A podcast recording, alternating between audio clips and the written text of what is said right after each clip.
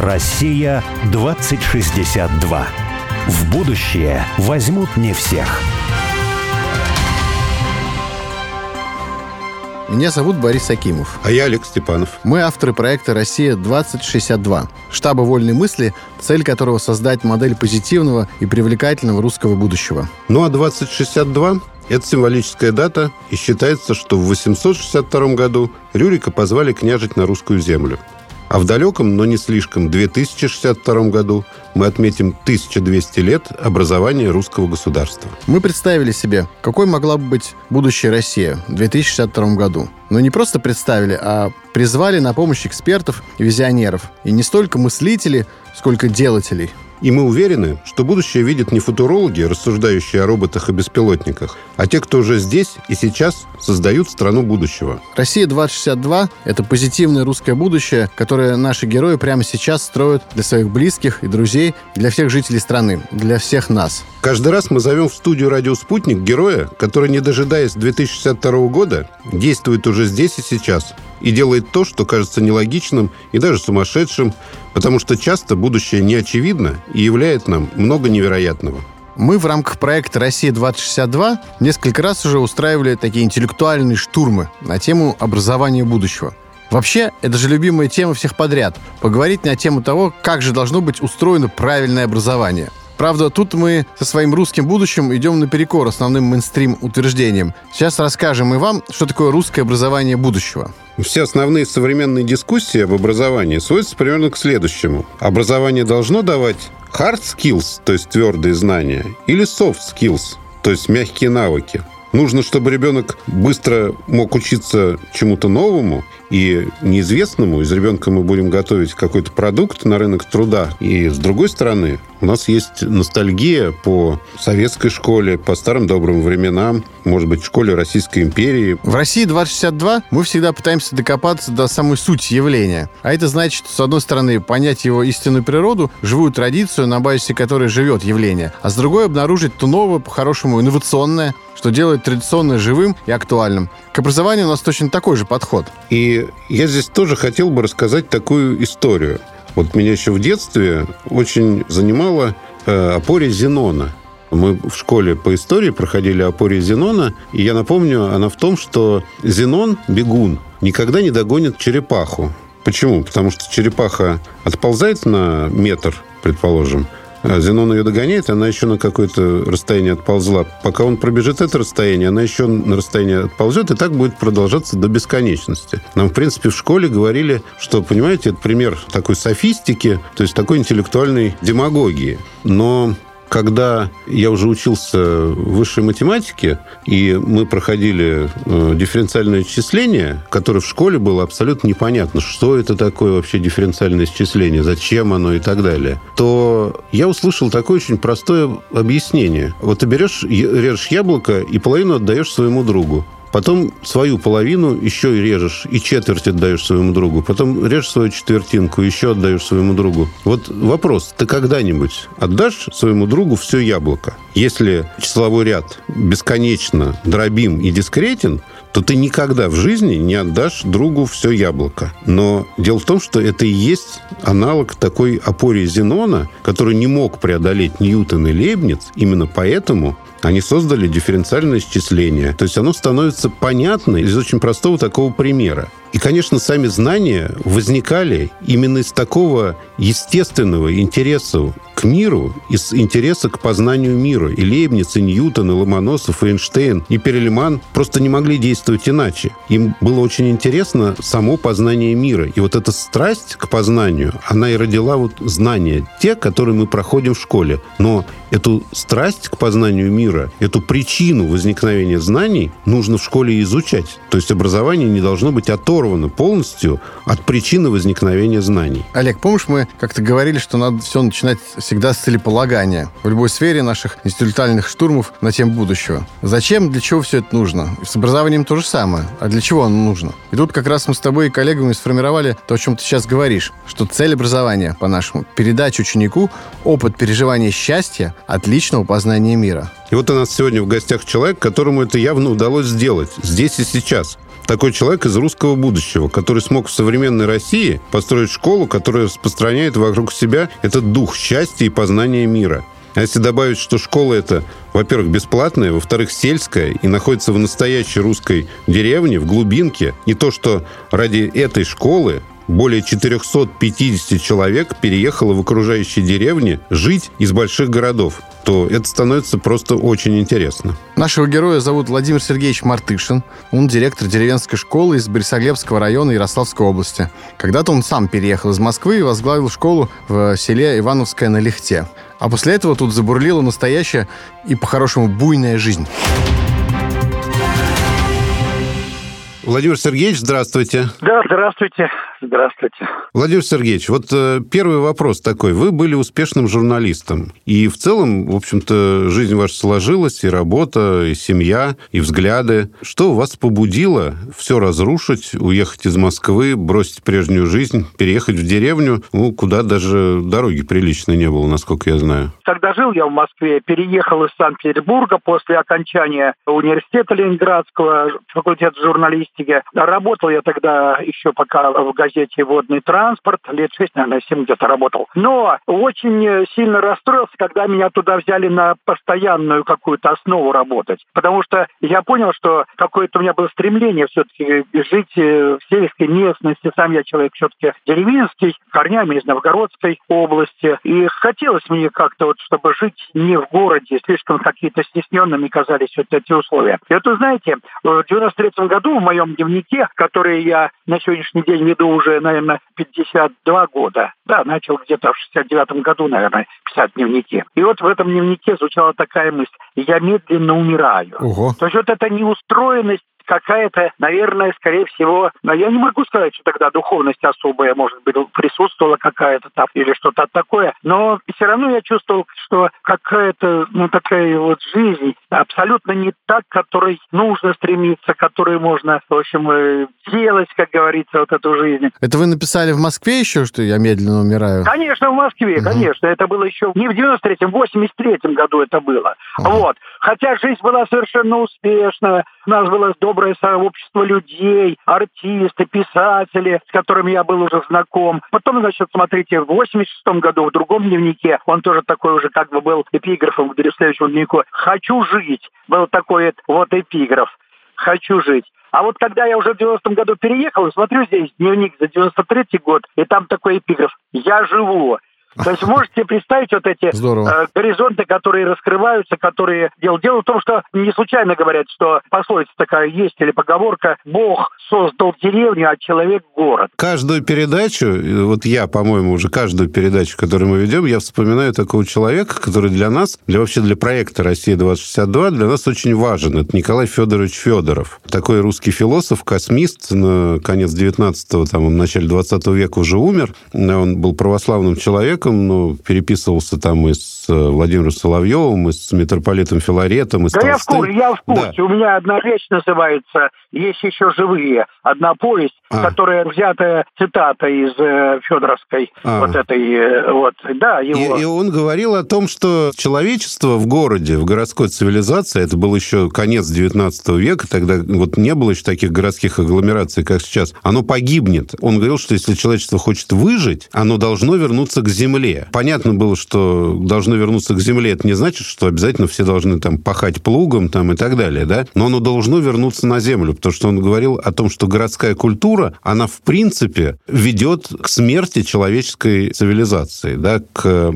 отрыву от земли, от корней, соответственно, от той энергии, ну, жизни просто, да, которая свойственна вот человечеству. Ну и традиция же прерывается. Дело в том, что все-таки источником традиции вот все же в большей степени является ну, какая-то сельская, деревенская культура, где вот рождалось это, как говорится, такой а вот, взаимодействие человека с природой. Владимир Сергеевич, а как вот э, вы свою отраду такую, вы ее приобрели в деревне, которая называется Ивановская на Лехте, в Брисоглевском районе Ярославской области? Вот вы как из Москвы, почему вы именно туда попали? Вот как вы это выбрали это место? Ну, она, э, точнее, это я вообще нахожусь в деревне с редчайшим, э, единственным в мире названием, называется Кучеры. Это ага. вообще деревня о 12 домах. Рядышком находится в полутора километрах от Ивановского. Ивановского – это центр наш, где школа находится, храм, mm-hmm. где мы построили на месте взорванного. Ну, искал вот, понятно, здесь я оказался не случайно. К товарищу сюда ездил в гости в Борисоглеб.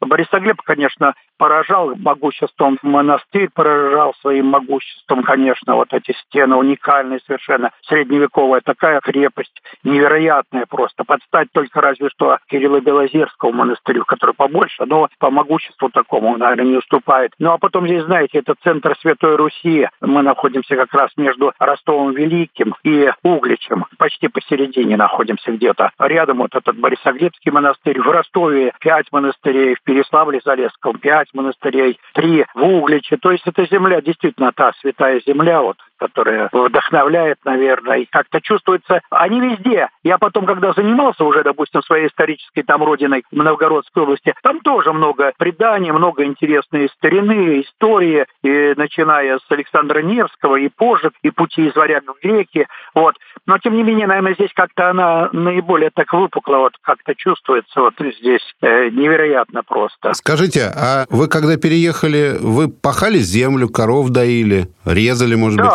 коров, э, да? Да, да, да, да. Ну, я сразу учителем пошел работать. Учителем пошел. Кстати говоря, а почему учителем? Все-таки вы были журналистом? Почему решили учителем? Ну, вы знаете, здесь, наверное, не было такого стремления у меня, допустим, стать педагогом, но вот э, все-таки дом, который продавали здесь такой вот, который мне приглянулся, ну, его продавали только с условием, если я где-то здесь пойду работать. И я решил, что я буду работать в школе, хотя бы кружки вести. А, то есть ты случайность такая, ничего себе. То есть не, не случайная случайность, конечно. Да, не было стремления такого, допустим, идти в педагогику. А потом я был абсолютно от ней абстрагирован. От... А ну, вы сначала начали все-таки вести сельское хозяйство. Это так вот до... до... Э, нет, нет, нет, ничего, нет, нет, ничего подобного. Я начал не с сельского хозяйства, а. я начал с педагогики. Прям 1 сентября, когда мы сюда переехали, э, с отцом две недели, правда, с 15 августа печки сложили мы три в доме, там не было ни одной. И мы уже 1 сентября пошел я в школу работать учителем. И только лишь уже спустя, допустим, годик я решил взять кусочек земли там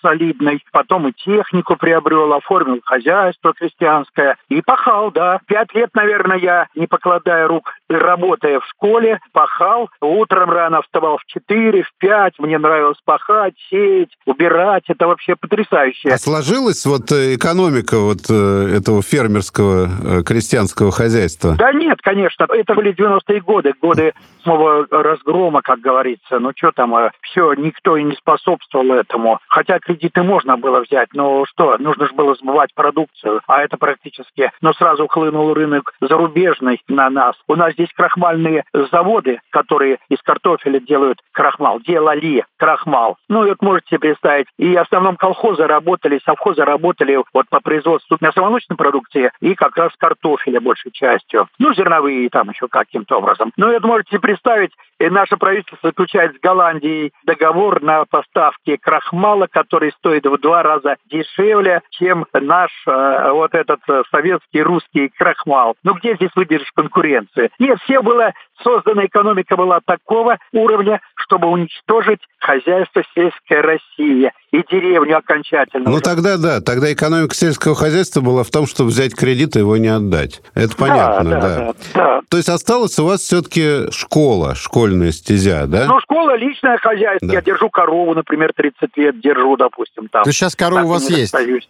Конечно, есть, да. Потому что у меня сейчас все мои детки переехали ко мне здесь жить из городов, из Ярославля. У меня трое детей, 17 внуков, да? Все построились вокруг, вокруг моего дома, построились. И мы живем все вместе. Конечно, это большое подспорье корова. Вот читайте все молочные продукты, а это, наверное, десяток наименований. Они у нас свои абсолютно все, как говорится. Поэтому это подспорье большое. Вот скажите, вы же начали просто учительствовать. Вот вы учителем чего работали сначала? В школе? Я пришел преподавать историю и преподавать литературу, да, часть Мгм. дела А литературы. потом, а как же Вот, вы а стали... потом вот- Директором как стали, да? Вот получилось как? Дело в том, что вот сейчас у меня буквально там через месяц выходит книжка большая, где 550 страниц. Так и называется «Веду я отрока по русскому пути». Но педагог же переводится как «ведущий за руку ребенка». Да. И вот и там я подробно описываю как раз весь этот путь. Вы знаете, я впервые, когда только вышел на преподавательскую кафедру, я только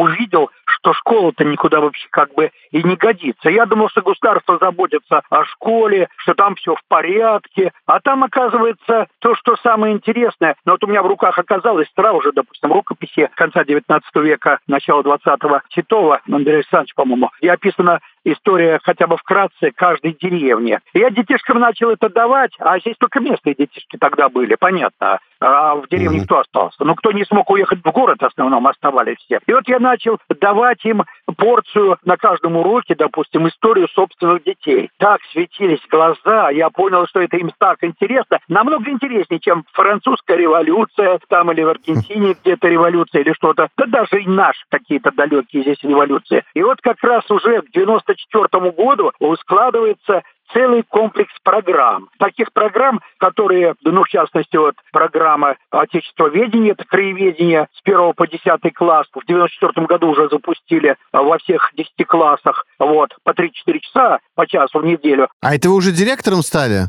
В 94 Нет, нет, я, А. нет, еще не был я. Мгм. Директором был добрый человек Николай Николаевич Кунаев, царство ему небесное, который просто-напросто сказал, ну, я вам не буду мешать, делайте, давайте. К тому времени в школу пришли работать еще, и моя супруга уже перешла в 92 году в школу работать, и еще две семьи переехали из Москвы. Мы шестеро уже нас оказалось в школе. И вы знаете, нужно было, собственно, детей-то собственных воспитывать. В Москве они у нас занимались, сын занимался прыжками в воду с трамплина, дочка фигурным катанием, в художественных школах занимались. А здесь абсолютное угасание. В школе было 56 учеников. Ну, скажу, например, на 17 год у нас уже было 186 учеников. Ух. Вот. То есть в три раза выросла школа под вашим руководством? Конечно, да, да. Концепция школы целостного развития появляется. Чем она и привлекательна школа оказалась именно вот этим нашим подходом. А можете чуть подробнее про этот подход? То есть в чем особенность такая эта школа и подхода? Школа, вот знаете, здесь как бы определили начало всего. Вообще эта идея целостности, она, наверное, ну, в советское время понятно, что она замалчивалась, да и сегодня не очень-то кто-то ее так вот сильно развивает или пропагандирует. Но вообще еще Киреевский в свое время, Иван, он работал над этой идеей много, что вообще человек или человеческое сознание. Человеку нельзя, допустим, чтобы человеческий ум не работали отдельно. Допустим, нельзя, как говорится, вот сосредоточить внимание на чем-то одном, допустим, на уме, либо на эмоции, допустим, либо на эстетическом каком-то подходе. Нельзя доверять, он говорил, вообще. Но человек должен все абсолютно сферы э, вот этого своего сознания подключить и только потом уже как бы принимать какое-то решение, делать выводы. Но когда я начал анализировать сферы человеческое вот это сознание человеческого, то оказалось, что многие из них вообще не задействованы их развитие в школе. Ну, например, абсолютно отсутствовала. Эстетическая есть сфера, допустим, да, но она недостаточно. Например, живопись и музыка преподавались только там до седьмого, что ли, по-моему, класса, да. Мы сделали, чтобы она развивалась до одиннадцатого класса, потому что восьмой, девятый, десятый, одиннадцатый класс совершенно другое представление а, уже и о музыке, и о живописи. Кроме того, мы ввели во всех 11 классах хореографию. Вот, кроме того, историческую сферу, конечно, стали развивать тоже.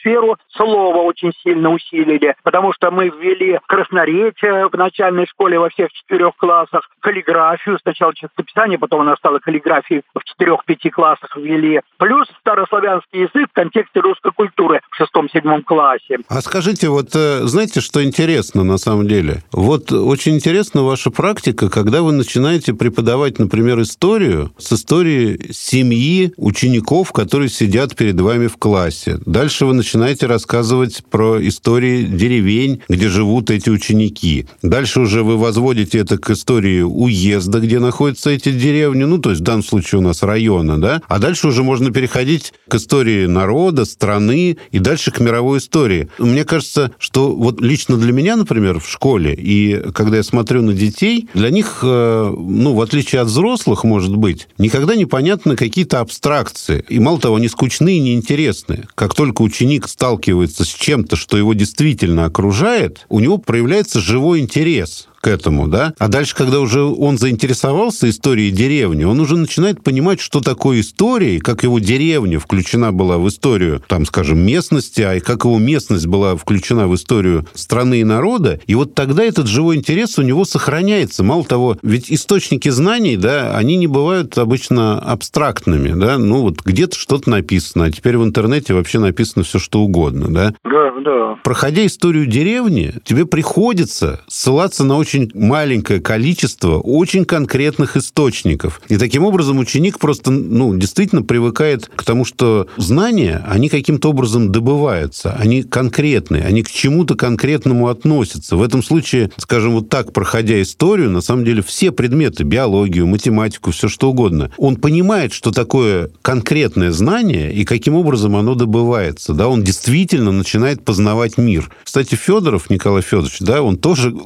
вот прям вот удивительно. Он говорил о том, что история должна начинаться с истории твоей деревни и твоей семьи. А дальше уже восходить от этого кровного родства к родству народа и к родству всех народов. И вот это вот у вас методология в школе, которая вот построена на такой конкретике, от частного к общему, да, вот она тоже очень интересна. Как вам это в голову пришло? Сначала появились программы отечествоведения, то есть краеведения. Почему я забыл отечествоведение? Потому что она в самом деле уходит от истории семьи идет э, к, к истории всеобщей, так сказать, всемирной. Когда я начал, вот э, как-то сам сначала пришел, а потом уже начал изучать труды Ушинского, и вдруг нахожу у него ссылку на Пестолоце, швейцарский педагог 18 э, века, где Ушинский, когда поехал, по-моему, в 70-х годах, наверное, 19 века, в Швейцарию, Германию посмотреть, ну, как там изучается краеведение. Так вот, он методику Пестолоца, методика расширения горизонта. То есть Пестолоцы брал сначала школьный двор, изучали они год, затем расширяли горизонт до своей деревни там или селения своего, дальше докуда горизонт виден. Вот, у меня оказались программы тоже таким же образом построены. И, кстати, Ушинский тогда пишет в статье, пишет о том, что вот нам бы ввести такую систему в России, это он, значит, где-то 150 лет назад, да, вот он писал. И тому человеку, кто у нас это ввел, нужно бы было бы премию высокую дать. Кстати, про уезды и про районы. Я хотел вас спросить, а вы в каком районе Новгородской области родились? Солецкий. Я родился не там, но мой родной район. Угу. Я просто э, ну, родители ну, прожили мои детство. отъехали, там, ага. на, на время отъехали родители, я родился. В Краснодарском крае. Потом снова мы приехали в Новгородскую область. Вот я с вами беседую просто даже из машины, и вот передо мной село вдалеке. Вот в этом селе в 1174 году княгиня Улита скрывалась, она участвовала в заговоре, это жена Андрея Боголюбского, mm. скрывалась по преданиям, естественно, да, ну по преданию хорошо изучить историю. Она же была сестрой бояр Кучковичей, вместе с ними в заговоре участвовала против собственного мужа. В этом же деревне, э, Вертлова называется, жил князь Весель, который с князем Игорем в 1185 году ходил на половцев. В этой же деревне в 16 веке жил любимец Иоанна Грозного архиепископ Никандр. То есть, представляете, и так какую деревню я не возьму, это близкая или далекая история. Как раз вот смотрите, у нас до третьего предметы какие в краеведении? Первое, школьный двор, первый класс. Потом моя семья, село, деревня. Дальше Борисоглебский край в прошлом, настоящем и будущем, да? Уже до района расширили мы горизонты. А в четвертом история Борисоглебского края в лицах. Я 32 персоналии, вы знаете, такого масштаба, ну, Сергей Радонежский здесь связан с этими краями, это же вселенского масштаба, как говорится, да, личность. И вот мы как бы интегрируем во всероссийскую историю отсюда. И, конечно, дети, понимаете, должны понимать, что они ходят здесь по святой земле. Вот здесь Минин Пожарский приходили к преподобному Ринарху, э, Скопин Шуйский, отсюда Параша Жемчугова, крепостная актриса, Купти Елисеева отсюда, Иоанн Третий. Получается, когда дети узнают о таком количестве огромных событий, которые произошли просто в соседних деревнях, у них возникает, соответственно, ну, интерес, и дальше отсюда и любовь, да, и привязанность к собственному да, родному они краю. что святая земля не за океаном, а здесь вот они ходят. Вообще задача учителя и э, быть талантливым учителем, знаете, чтобы вот создать такую э, степень вот галлюцинации, что ли, или какого-то восприятия вот этой истории, чтобы ты шел и буквально жгло тебе пятки от того, что здесь ходил Сергей Радонежский, что здесь Простите, ходили... а мне, знаете, вот, Владимир Сергеевич, мне очень интересует, а что вы в школьном дворе все-таки проходите? На примере школьного двора можно полностью инфраструктуру пройти все. У нас двор чудесный, сельской школы, в самом красивом месте села, естественно, расположена она. Ну, обычно школа и церковь даже в самых красивых местах располагались. И вот смотрите, можно абсолютно все. Э, и историю самой школы, и тех ребятишек, с которыми мы начинали, которые здесь учились. А, их интересно, деды, интересно, прадеды кстати. учились. Да. Дальше инфраструктура, допустим, школы. Здесь же есть природа полностью есть. У нас удивительная природа, 3,5 гектара, аллеи, все это. То есть вы каждое растение, какие растения растут на школьном дворе, да? Конечно, дальше животный мир, который там идет. Дальше, смотрите, инфраструктура. Котельная есть, есть. Работники, допустим, кочегары есть, водители автобусы есть. Э, Абсолютно всю как бы инфраструктуру вполне можно изучить достаточно полно. Я бы сказал, бы, это экосистема даже, экосистема школьного двора. Вот так, и да. экосистемы, и общественную, и все что угодно, социальную, Биоценозы. что угодно вообще это можно сделать. Отлично. Мы вот сейчас как раз должны прерваться на три минуты на мировые новости, а потом мы вернемся в школьный двор. Россия 2062.